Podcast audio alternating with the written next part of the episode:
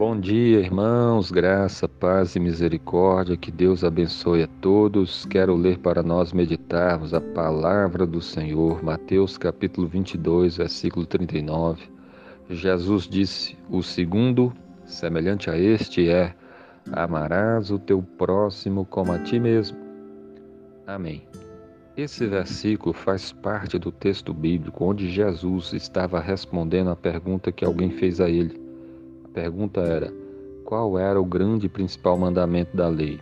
E aí Jesus disse que o grande, grande mandamento, o primeiro e o grande mandamento é amarás o Senhor teu Deus de todo o teu coração, de toda a tua alma e de toda tua de todo o teu entendimento. Este é o grande primeiro mandamento. E logo depois, então, ele fala do segundo mandamento, que é o que está escrito nesse versículo, que o segundo mandamento é semelhante ao primeiro, é semelhante a este, porque também envolve amor. O segundo mandamento diz: Amarás o teu próximo como a ti mesmo.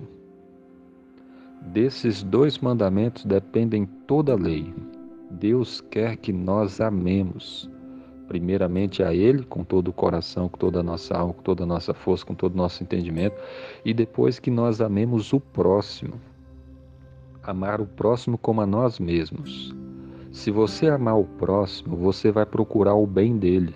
Amar envolve ação, envolve atitude e sempre para beneficiar a outra pessoa.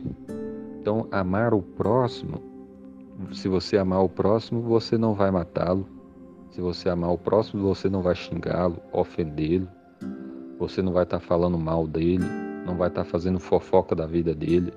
Se você amar o próximo, você vai é, respeitar a esposa dele ou o marido, você não vai traí-lo. Se você amar o próximo, você não vai roubar as coisas dele, não vai dar falso testemunho contra ele. Se você amar o próximo, você não vai cobiçar as coisas que ele te tem, você não vai ter inveja delas, você vai procurar fazer o bem para ela.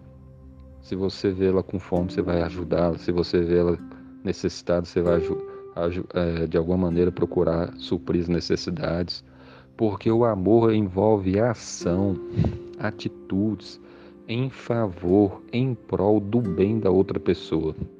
Olha só, por exemplo, o que Deus fez por nós. Deus nos amou e porque Ele nos amou, Ele mandou Jesus vir a esse mundo. E Jesus nos amou ao ponto de morrer naquela cruz. E quem nele crê tem a vida eterna. O amor de Deus é visto com atitudes e com atitudes muito grandes. Jesus sendo pendurado naquela cruz é a prova maior do que do seu amor por nós. Ele nos ama tanto que morreu para nos salvar. E agora que ele é, nos mostra o seu amor por nós, a sua morte, a sua ressurreição, quem crê em Jesus tem a vida eterna.